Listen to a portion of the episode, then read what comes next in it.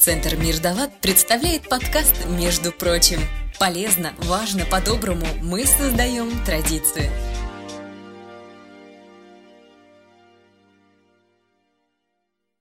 Здравствуйте, я Григорий Белов. С вами подкаст «Между прочим» и наша рубрика «Время дом».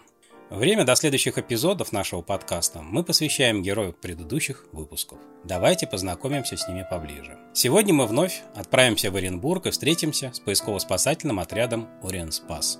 В прошлом, одиннадцатом эпизоде подкаста, мы беседовали с руководителем поисково-спасательного отряда Ориен Спас Григорием Петренко. Обязательно послушайте этот выпуск. А сегодня нас ждут сразу несколько встреч с волонтерами Ориен Спаса. Волонтерами становятся по-разному – но всегда по велению сердца. Люди, которых вы сегодня услышите, готовы тратить свое личное время на поиски детей и взрослых, бросать все дела и идти к ним на помощь. У них разные профессии, разный социальный статус. Среди этих замечательных людей повара, учителя, рабочие, бизнесмены, журналисты. Они разные, но объединяет их одно – желание приходить на помощь. Этот выпуск мы посвящаем именно им – нашим гостям, которые расскажут свои истории и всем волонтерам поисково-спасательных отрядов России. Ребята, спасибо, что вы есть. Спасибо, что вы ходите на поиски и даете надежду родственникам пропавших. Но прежде чем передать слово волонтерам, я хочу попросить Григория рассказать об отряде Ориен Спас. Григорий, я передаю вам слово. Расскажите еще раз коротко об отряде Ориен Спас. Отряд имеет уже достаточно длинную историю. Организовался он в 2011 году, но это не было мгновенное появление. Было три попытки создать поисково-спасательный отряд. Первое – это когда собрались на первые поисковые мероприятия. В 2011 году летом пропала молодая девушка. Случай был достаточно резонансный. Большое количество людей откликнулось. Забегая вперед, скажу, что поиски не дали результата. Девушка до сих пор не найдена, но это послужило толчком к образованию небольшой группы людей, которая решила на постоянной основе оказывать помощь в розыске без вести пропавших. Чуть позже, к концу концу года люди, которые организовались, поняли, что будет и второй, и третий, и четвертый случай поисковый, и уже придумали структуру поисково-спасательного отряда, разграничение функций, ну и, собственно, название поисково-спасательного отряда «Боринспас». И гораздо позже уже аж в 2017 году последний этап становления отряда был. Это государственная регистрация, когда мы юридически оформили э, свой поисково-спасательный отряд. До этого нас много сдерживало, боялись мы, что воздействовать на нас каким-то образом государство, поэтому всячески сторонились государственной регистрации. И, ну, наверное, должно было пройти достаточно большое количество времени, чтобы и мы окрепли, и чтобы и люди нас узнали. Ну и в конце концов, вот мы э, пришли к государственной регистрации, и теперь мы Оренбургская общественная региональная организация, поисково-спасательный отряд Оренспас. Григорий, а как вы попали в Оренспас? Я был одним из координаторов на поисках в 2011 году, о которых я только что сказал, поисках девушки Екатерины Морозовой. Собралось большое количество людей. Наверное, ни до, ни после никогда не было а, на поисковых мероприятиях такого большого количества желающих помочь. Я и еще несколько человек решили сделать так, чтобы поиски были не хаотичные, чтобы никто не потерялся, чтобы никто не пострадал, и как-то попытались создать структурированные поиски. Ну, на тот момент, наверное, все это выглядело немножко смешно, но тем не менее, хоть поиски и не дали результата, но и плохого ничего не произошло. А, действительно, никто не потерялся, было тесное взаимодействие между поисковыми группами, ну и в конце концов вот это помогло и дальнейшему формированию отряда. Григорий, а как вы попали в Оренспас? Можно сказать, что тот самый первый поиск помог вам принять решение продолжать поисковую деятельность и впоследствии создать отряд? Не сказать, что прям вот я принял решение мне это понравилось, мне понравилось, что на тот момент я как-то проявил себя. Это было интересно, это было в новинку. После этого, наверное, интерес немножко поугас, так же, как это часто происходит у многих, которые в фоне резонансных поисков приходят в отряд, а потом спустя месяц-два покидают его, ну, потому что далеко не всегда бывают резонансные, интересные поисковые мероприятия часто это бытовые. Ну вот и я, наверное, на фоне того, что интересного было мало, немного подугас. И, наверное, только какая-то дисциплина, какая-то ответственность позволила вернуться мне. позволяет не уходить другим ребятам из отряда. Как обычно проходят поиски? Не всегда мы вышли в лес и нашли человека. Часто это бывает поиск по ориентировке, то есть информационный поиск. Наши ребята собрали информацию, подготовили ориентировку, разместили ее в сети, и по этой ориентировке очевидцы звонят, говорят, где находится человек, где его видели. И э, либо наши ребята приезжают проверить данную информацию, либо сотрудники полиции выезжают и находят человека. Но, опять же, это благодаря нашей ориентировке, но в конечном итоге благодаря нам человек найден. Как происходит взаимодействие с родственниками пропавших? Общение? Может, продолжается оно после поисков? Каждый случай разный. Вот как раз-то если брать самые первые поисковые случаи, тогда мы очень тесно общались с родственниками и до сих пор с некоторыми из них мы знакомы, они приходят на наши мероприятия. Как раз мы не так давно с вами говорили о 25 мая. Ежегодно приходит на него мама одной из девушек, которую мы искали. К сожалению, тоже она не найдена. Другие родственники, ну, отношения, да по-разному, наверное. Благодарность, да. Но мы стараемся особо не лезть в душу человеку, особенно если поиски закончились трагично. Выражаем соболезнования на этом, в принципе, контакт заканчивается. Если поиски прошли успешно, да, слова благодарности, на этом тоже практически все. Мы не обижаемся, потому что человек найден, с человеком все хорошо, люди рады, мы свою миссию выполнили. Расскажите какую-нибудь историю из ваших поисков. Давайте какую-нибудь позитивную историю расскажу, чтобы слушателям не было грустно. Это один из недавних поисковых случаев. Пропала в вечернее время девочка четырехлетняя, это уже было достаточно поздно, 10 или 11 часов ночи, зимнее время. Поисковые группы наши выехали на место. Я, по-моему, даже самый первый приехал посмотреть, что к чему там. На месте уже работали сотрудники полиции, кинологи. Поиски закончились буквально через 20 минут, как они начались. Выяснилось, что девочка получила плохую оценку и просто ушла из дома. Ну, как бы смешная ситуация не в этом. Смешная ситуация в том, что она ушла в соседний дом, в соседний подъезд, взяла с собой одеяло и йогурт. Ну, вот почему-то ребенок решил, что вот это вот два момента жизненно необходимых. Ну и позитив, конечно, заключается в том, что все закончилось достаточно быстро. Родители оказались а, молодцы, искали не только самостоятельно, но и привлекли сотрудников полиции и нас, волонтеров. Ну, возможно, что благодаря этому все закончилось достаточно быстро, обошли близлежащие дома, подъезды, и ребенок был найден. Расскажите, какую еще работу проводит ваш отряд? Кроме поисков. Сейчас вы реализуете социальную программу, которая поддержана президентским грантом. Да, мы выиграли два конкурса фонда президентских грантов. Один на данный момент уже реализован. Это школа безопасности для детей и подростков. Суть проекта заключалась в том, что проводили профилактические мероприятия для детей школьного возраста. Непосредственно в школьных заведениях во время уроков приходили наши ребята и рассказывали читали лекции по безопасности. Второй проект э, более мощный, он реализуется сейчас, он называется «Школа поисковика». Цель этого проекта – создать дополнительно поисковые спасательные отряды в Оренбургской области. Сейчас у нас в области функционирует только Оренбургский отряд, более 40 человек, но реагировать э, быстро, оперативно мы можем только в пределах нашего города, ну и нашего района. Там 40-50 километров мы можем оперативно выехать. Дальше уже проблематичнее. И так как у нас область очень большая, 500 и больше километров в разные стороны, то, естественно, достаточно длительное количество времени уходит и на сборы, и тем более для того, чтобы доехать до места. Ну, это там порядка 4-5 часов, а то и дольше. Чтобы минимизировать временные затраты, мы решили создать поисково-спасательные группы, подразделения в районах нашей области. Приоритетными взяли как раз Запад и Восток. Это город Бузулук и город Орск.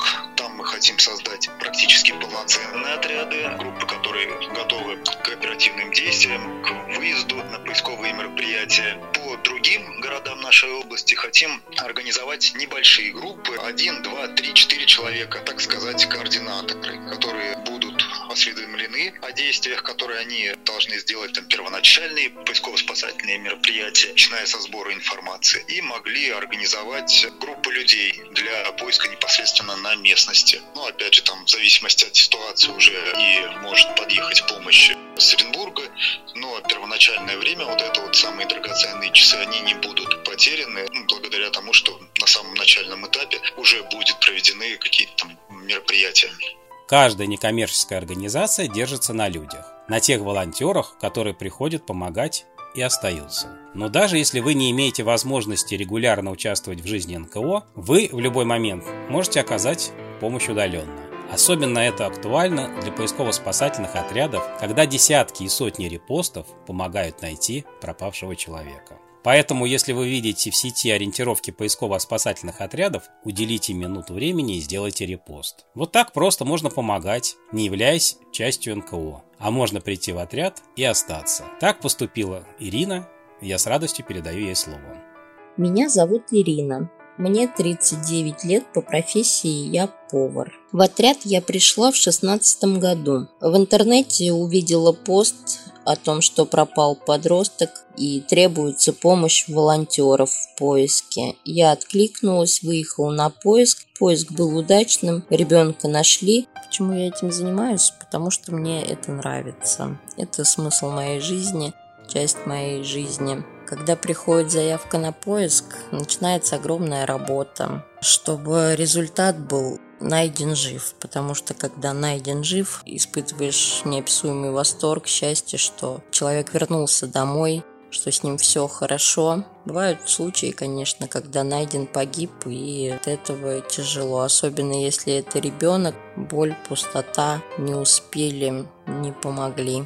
Например, один из моих первых поисков. Это было 9 марта. Пришла заявка, пропала девушка больная шизофренией. То есть это был уже вечер, 11 часов. Родственники еще не успели подать заявление в полицию. Я отправляю их в полицию, собираем экипаж, выезжаем, встречаемся на том месте, откуда пропала девушка, осматриваем местность. В это время родственники едут в полицию писать заявление. Та местность результатов не дала, откуда пропала девушка. Мы едем в полицию к родственникам. Я пытаюсь в это время дозвониться до девушки. Сначала она была отключена, потом включился телефон. Начинаю с ней разговаривать. Она начинает поздравлять меня с 8 марта. Говорит, все хорошо, я сижу на совещании. Где она сидит, узнать невозможно, она не говорит. Я, говорит, не, вам не скажу. При этом слышится такое эхо, как будто она сидит в большом помещении, в пустом. Раньше не убегала первый случай. Она мечтала попасть в Москву, посмотреть столицу.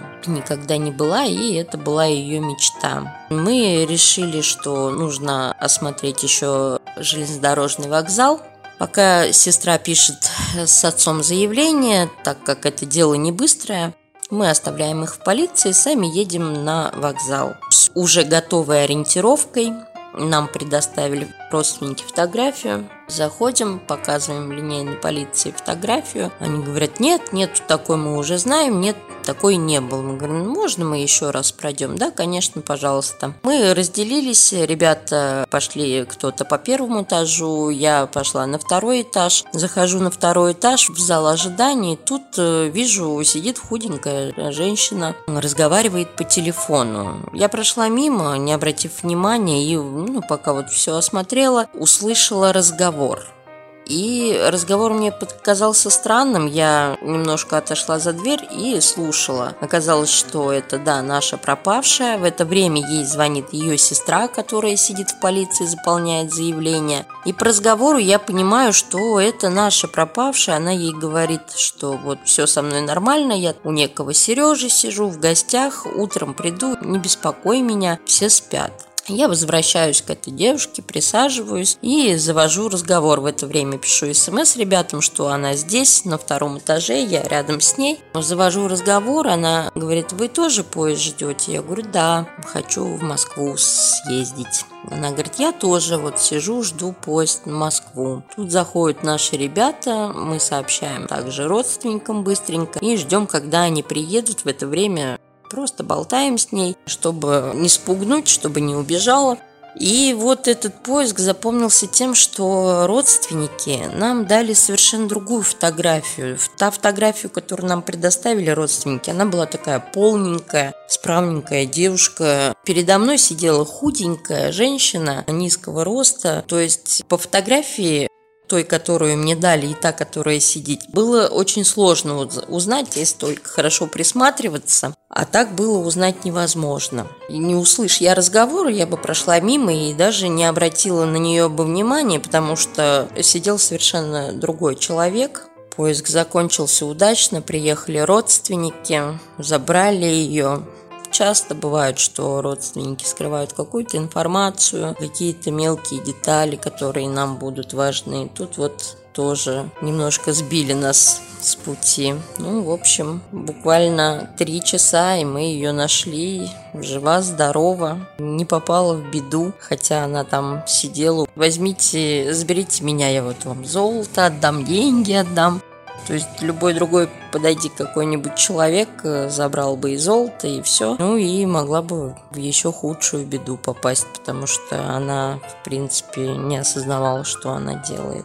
Очень часто в зоне риска оказываются люди с инвалидностью, с потерей памяти, с психическими расстройствами, как в истории Ирины. Если у вас родственники в такой группе риска, берегите их, и если случится беда, обратитесь в полицию и в поисково-спасательный отряд вашего города. Любой поиск, как и любое социальное мероприятие, очень нуждается в огласке, в репостах обычных людей и освещении в СМИ. Мы всегда приветствуем, когда медиа идут навстречу НКО и готовы освещать мероприятия. Ориен Спасу в этом плане повезло. В поисках очень часто помогает портал Оренбург Медиа, где журналистом работает Ирина Зацепина. Ирина – волонтер Ориен Спаса практически с основания отряда. Она продолжает помогать отряду как журналист и по возможности выезжает на сами поиски. Я с радостью передаю слово Ирине. Меня зовут Ирина Зацепина. Я давно уже не молодая, мне 47 лет и долгое время работаю в журналистике. Сейчас работаю редактором спецпроектов э, портала Оренбург Медиа. Это информационное агентство, которое занимается информированием жителей Оренбургской области и других регионов о том, что происходит, собственно говоря, у нас.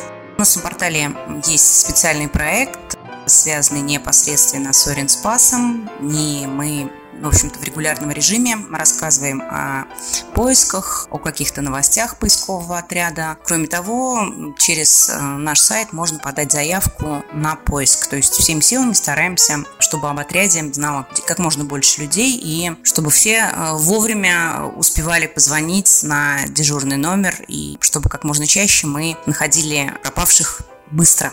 В Оренспас я пришла с момента его основания, когда в интернете увидела информацию о пропавшей девушке Екатерине Морозовой. Первый раз ездила на поиски и осталась в отряде. И до настоящего времени, по мере силы возможности, стараюсь принимать участие во всех поисках. Ну, наверное, мы уже с ребятами из отряда больше, чем коллеги, большинство из нас друзья, настоящие друзья. Мы общаемся не только на поисках, и, в общем-то, вне поисков. Постоянно помогаем друг другу.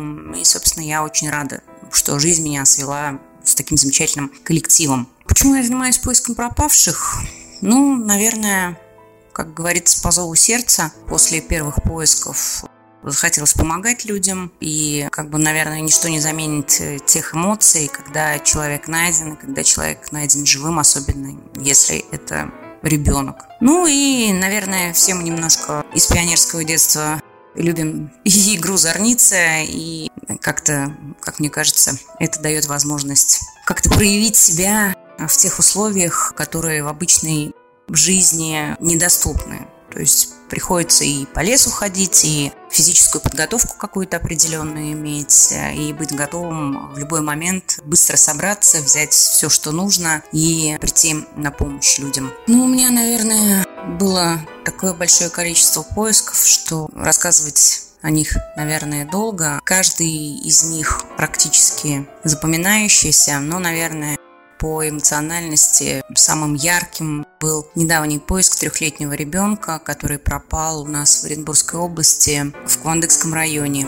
Когда мы приехали уже в ночь, узнав, что мальчик пропал трехлетний. Было темно, два часа, всю ночь мы искали, обследовали лесной массив и реку, и близлежащие дома, сараи, ну, как это обычно. И с каждым часом надежда таяла, поскольку ребенка никаких следов не было. И вдруг к 10 часам дня, когда уже присоединялось большое количество людей, сотрудников полиции, МЧС, АСС, ребенок был найден. В двух километрах трехлетний малыш утопал за два километра и провел, в общем-то, всю ночь в лесном массиве на берегу реки. Слава богу, ребенок не переохладился. Покусали его, конечно, комары. Но вот когда я услышала по телефону, что сотрудники Следственного комитета мне сообщили, что ребенок найден, ну, я не знаю, такого взрыва эмоций я, наверное, не испытывала за свои 47 лет, ну, наверное, ни разу. Настолько это было радостно. Быстро сообщили нашим ребятам, которые находились в городе, что ребенок найден, и я думаю, что, наверное, у всех было такое чувство, как и у меня, какого-то счастья, радости, что он найден, и что он найден живым. Найден. Жив. В интервью с волонтерами поисково-спасательных отрядов это выражение встречается чаще всего. Ребята произносят его с особой теплотой и дрожью в голосе, вспоминая каждый успешный поиск. Такое не забывается никогда. Найден! Жив! Пусть эти два слова звучат от Оренбурга до Санкт-Петербурга, от Калининграда до Владивостока. Пусть в каждом чате волонтеров и каждой рации звучат эти слова. Найден! Жив! Чужих детей не бывает. Поиск закончен. Найден. Жив волшебные, эмоциональные слова, от которых на глазах слезы радости. Рассказывая это, у меня у самого замирает сердце. Давайте продолжим и послушаем еще несколько настоящих, живых историй от людей, которых иначе как героями не назвать. Я уже это говорил в выпуске, но сегодня можно повторить. Спасибо вам, девушки, юноши, мужчины, женщины. Спасибо за сотни найденных детей и взрослых. Сегодня это ваш подкаст. А с нами Пархоменко Мария. Здравствуйте, меня зовут Маша. Мария Пархоменко, 33 лет от роду. В отряде уже честно не помню, ну, где-то года 4, может 5. Человек я неспокойный, пытаюсь во всем всегда принять участие. Вечно у меня что-то горело, горит, надеюсь, и будет гореть. Изначально ездила сама на поиски, про которые где-то слышала или читала, также брала информацию у ребят на сайте – вот там частенько и пересекались с оренспасовцами. Так и перемелькалось, наверное. На одном из поисков тогда дед Грибник заплутал под Оренбургом. Брожу, значит, по лесу, комаров кормлю, сама ем заодно. Смотрю, двое ребят из отряда за мной постоянно ходят и ходят. И я чешу и думаю, то ли приглянулась, то ли боятся, что им потом еще и меня придется искать. Кстати, подозреваю, что, скорее всего, так и было. Вот так вместе искали, по завершению пришли на место сбора, а там, оказалось, они в этот день еще и собирались день рождения отряда праздновать. Пришлось меня позвать. Попала, так сказать, с корабля на бал. Ну, и потом им уже и деваться некуда было, от меня вообще трудно избавиться. Вот так и оставили. Почему этим занимаюсь? Вот кто-то марки коллекционирует, кто-то людей ищет, каждому же свое. Это мое прям мое. Вообще на эту тему очень долго рассуждать. А волонтеры это люди, которые не могут пройти мимо чужой беды. Вот ребята не могут пройти, меня ноги мимо не несут. Мы нашли друг друга. Это же здорово. Каждый поиск уникален по-своему. Никогда не забуду поиски Рашида Латыпова, мальчика с татарской Каргалы. Наверное, для меня это один из самых тяжелых. Во-первых, поиски на воде пока не наш конек. Пока. А на воде с полуметровым слоем льда тем более. Во-вторых, мы первый раз работали с подводными камерами. А потом еще он часто был осложнен отвратительными погодными условиями. Все-таки 7 дней с утра до вечера на льду тяжко, вот честно. Даже насколько я выносливый и терпеливый человек, но были моменты, когда хотелось плакать. Особенно когда буран, когда снег глаза залеплял. Ноги промокали в первые часы работы, а потом вовсе казалось, что они кончились, хотя до вечера еще было ого-го. Зато, конечно, мы заимели отличный опыт. Ну и самое главное, этот поиск казался всем безнадежным. Вероятность положительного результата на самом деле была ничтожно мала. Но все-таки мы его нашли. История, конечно, не с хэппи-эндом, без найден жив. Но в любом случае найден – это тоже отличный результат, в первую очередь для родных и близких. Люди всегда пропадали и будут пропадать. Это, к сожалению, неизбежно. Так что я хочу пожелать нам, чтобы всегда было найден жив. А слушателям – счастья и добра. Надеюсь, вам никогда не придется к нам обратиться. Берегите себя и своих близких. Всем спасибо. К сожалению, бывает и так. Если мы говорили «найден», «жив», и радовались, то, как сказала Мария, найден тоже результат. А ведь многие поиски длятся годами. А сколько без вести пропавших, волонтеры, близкие, родственники не знают, что с ними? Где они? Пусть таких случаев будет меньше. Передаю слово Максиму Ткаченко, волонтеру Уренспаса. Здравствуйте, меня зовут Максим Ткаченко. Мне 39 лет. Я женат, у меня трое замечательных детей. По профессии я бухгалтер и работаю по этой специальности в коммерческой организации. Также у меня есть хобби, я любитель рыбалки, занимаюсь туризмом, езжу на, кататься на сноуборде и спорта занимаюсь волейболом и боксом. В Оренспас я попал весной 2015 года. За деятельностью отряда я тогда следил в социальных сетях, и когда ребята объявили плановый поиск, я на него откликнулся.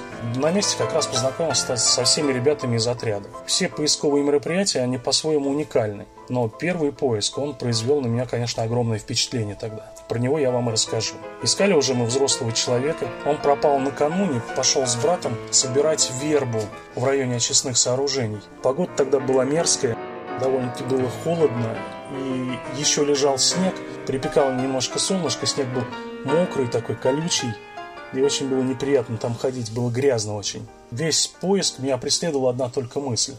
Как же здесь можно потеряться? Все просматривалось. Город был порядка в километре от того места. Сквозь этот лесок проходила дорога, по которой ездили автомобили, но как там можно потеряться? В итоге весь поиск продлился около четырех часов, и мужчину мы нашли, но он был, к сожалению, уже не живой. Тогда меня поразил один факт. Рядом с мужчиной мы нашли заготовленный, но не разожженный костер, а в руках у него были спички. Вот тогда я понял, как легко можно потерять свою жизнь. После этого поиска меня пригласили в отряд, а я принял для себя решение помогать людям в опасных ситуациях.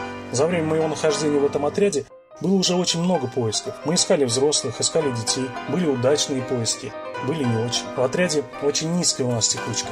Все друг друга мы знаем, мы вообще живем как одна большая семья. И хотелось, чтобы наша семья становилась еще больше. Спасибо за внимание. Спасибо, Максим. Коллектив Центра Мир Далат желает Оренспасу оставаться дружной и замечательной семьей. Мы желаем вам скорее расширить отряд и полностью охватить область. Пусть все получится. И из рации всегда звучит только два слова. Найден. Жив. Сегодня самый эмоциональный и самый добрый выпуск нашего подкаста, между прочим. Настоящие истории настоящих людей. Поддержите поисково-спасательные отряды в вашем городе. Пусть все, кто пропадает, возвращается домой. Если вам понравился наш выпуск и наш подкаст, поддержите нас оценками и комментариями в Apple Podcast и в CastBox. Напишите несколько добрых слов нашим гостям, поделитесь выпуском в социальных сетях.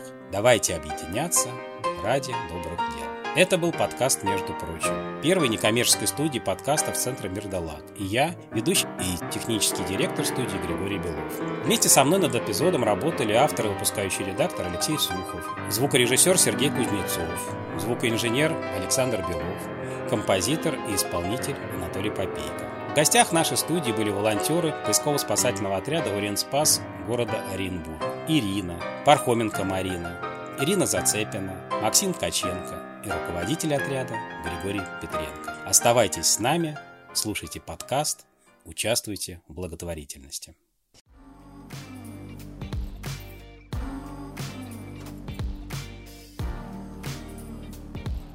Между прочим, помогать легко. Отправь смс на номер 3443 с текстом «ЛАД-200», где 200 любая сумма пожертвования. С вами был подкаст Центра Мир Далат «Между прочим». Ждем вас снова!